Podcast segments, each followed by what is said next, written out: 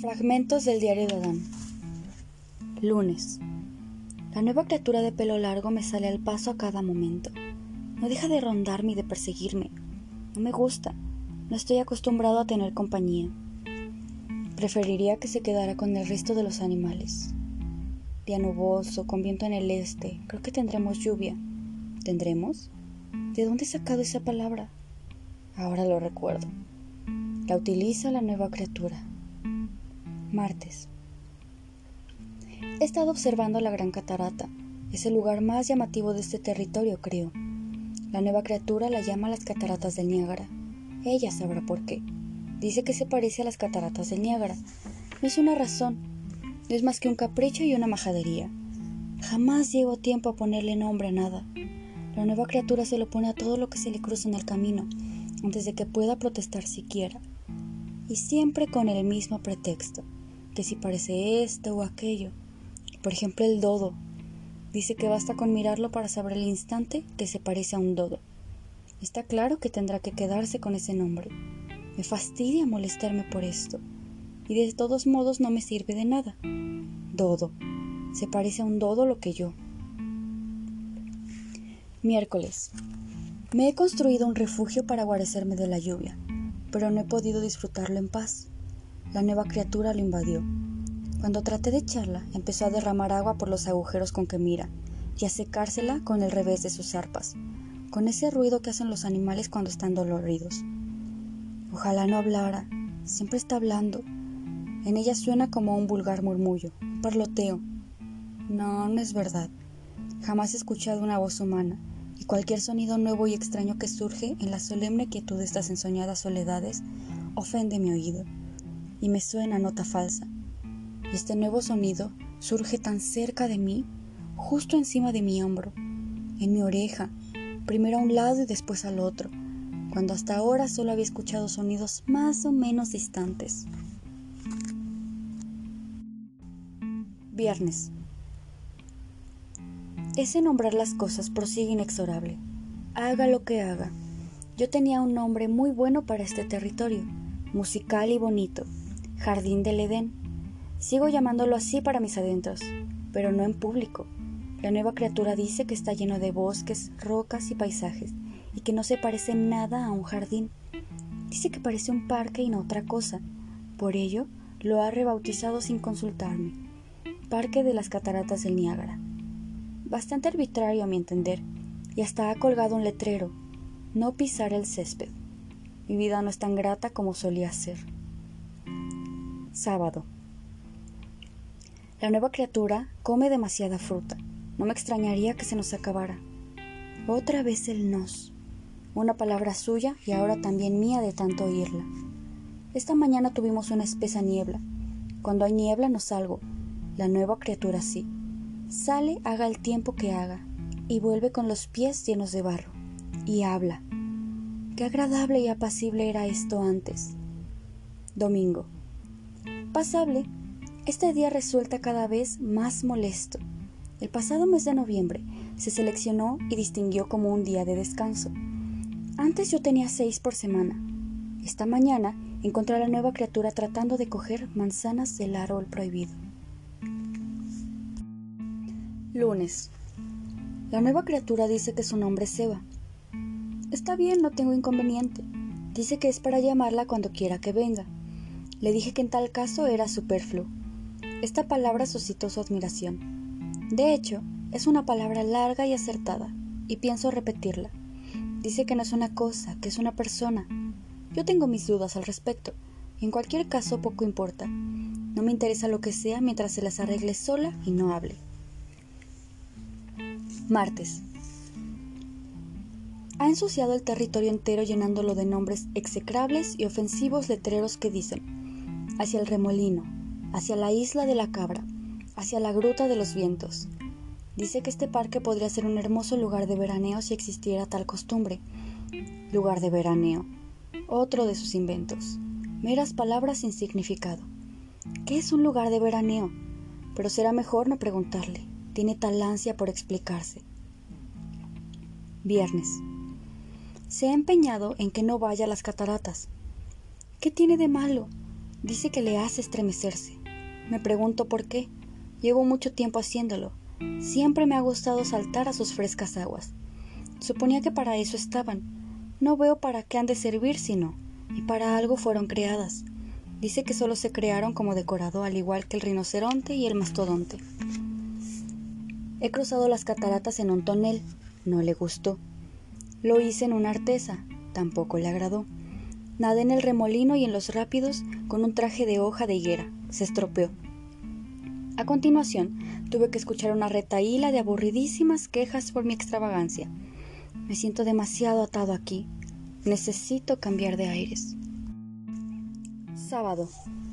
El martes por la noche me escapé y estuve caminando dos días. Me construí otro refugio en un lugar retirado. Borré mis huellas lo mejor que pude, pero ella me siguió la pista gracias a una bestia que ha domesticado y a la que llama lobo. Llegó haciendo otra vez ese ruido lastimero y derramando agua por los agujeros por los que mira. Me vi obligado a volver con ella, pero pronto emigraré de nuevo, en cuanto tenga ocasión. Se ocupa de muchas cosas necias, entre otras, de averiguar por qué los animales llamados tigres y leones se alimentan de hierba y de flores, cuando según dice, el tipo de dientes que tienen indicaría que están destinados a comerse los unos a los otros. Una estupidez, porque significaría que se matarían, lo que en mi opinión introduciría aquello que se llama muerte. Y hasta donde yo sé, la muerte aún no ha interrumpido en el parque, lo que en cierto sentido no deja de ser una lástima. Domingo pasable. Lunes. Creo que he descubierto para qué sirve la semana, para dar tiempo a recuperarse del cansancio del domingo. Parece una buena idea. Ha intentado trepar de nuevo el árbol. La bajé. Dijo que nadie miraba. Parece que lo considera una justificación para aventurarse a cualquier acto temerario. Se lo dije. La palabra justificación despertó su admiración, y creo que también su envidia es una buena palabra. Jueves. Me ha dicho que está hecha de una costilla sacada de mi cuerpo. Eso es cuando menos dudoso, si no más. No echo en falta ninguna costilla. Le preocupa mucho el buitre. Dice que la hierba no le sienta bien. Tiene miedo de no poder criarlo. Piensa que debe alimentarse de carne podrida. Que se las arregle con lo que hay. No podemos trastocar todo el sistema para darle gusto al buitre. Sábado. Ayer se cayó en el estanque mientras se miraba en él, que es lo que hace siempre. Estuvo a punto de ahogarse y dijo que era extremadamente desagradable. Eso le hizo apenarse por las criaturas que viven allí, a las que llama peces, porque sigue poniéndole nombre a las cosas que no lo necesitan y que no acuden cuando se les aplican, algo que no le importa en lo absoluto. Es tan torpe, de modo que ayer por la noche sacó un montón de peces, los llevó al refugio y los puso en mi cama para que estuvieran calientes. Pero hoy he estado observándolos de cuando en cuando y no los veo más felices que antes. Solo más tranquilos. Cuando anochezca los echaré. No estoy dispuesto a dormir de nuevo con ellos. Son pegajosos y desagradables cuando uno se acuesta a su lado sin nada encima. Domingo. Pasable. Martes. Ahora la ha tomado con una serpiente. Los animales están aliviados porque siempre andaba experimentando con ellos y molestándoles. Y yo estoy contento porque la serpiente habla y eso me da un respiro. Viernes. Dice que la serpiente le recomienda probar la fruta de ese árbol y afirma que nos proporcionará una cultura exquisita. Le he dicho que también tendrá otra consecuencia, introducirá la muerte en el mundo. Fue un error. Habría sido mejor guardarme la observación. Solo conseguí darle una idea. Podría salvar al buitre enfermo y obtener carne fresca para los abatidos leones y tigres. Le aconsejé que se mantuviera alejada del árbol. Dijo que no lo haría. Sospecho que habrá problemas. Emigraré. Miércoles. Han ocurrido muchas cosas. Anoche me escapé y cabalgué toda la noche lo que dio de sí el caballo, confiando en salir del parque y esconderme en otro país antes de que empiecen los problemas. Pero no hubo forma. Alrededor de una hora después de que saliera el sol, mientras cabalgaba por una llanura florida donde pastaban y dormitaban o jugueteaban a placer miles de animales, de pronto oí un terrible estruendo. en un instante la llanura fue presa de una frenética conmoción y las bestias se lanzaron unas contra otras. Enseguida supe lo que significaba. Eva había comido la fruta y la muerte había irrumpido en el mundo. Los tigres devoraron a mi caballo, haciendo caso omiso a mis advertencias, y me habrían devorado a mí si hubiese permanecido allí, lo que no hice, pues desaparecía a toda prisa. Encontré este lugar lejos del parque y estuve muy a gusto unos cuantos días, pero ella dio conmigo. Me ha encontrado y ha bautizado el lugar Tonowanda. Dice que parece Tonowanda. En realidad no lamento que haya venido, porque aquí no hay más que magros desperdicios y ella llevaba consigo algunas manzanas de ese árbol. Me vi obligado a comerlas. Tenía tanta hambre. Contravine mis principios, pero he constatado que de nada valen los principios cuando uno no está alimentado.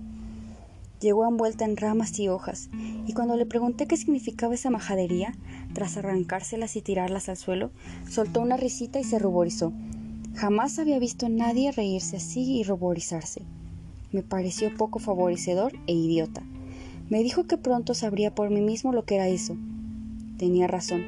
A pesar del hambre dejé la manzana a medias, en verdad la mejor que he probado nunca, teniendo en cuenta lo tardío de la estación, y me cubrí con las ramas y las hojas que había tirado.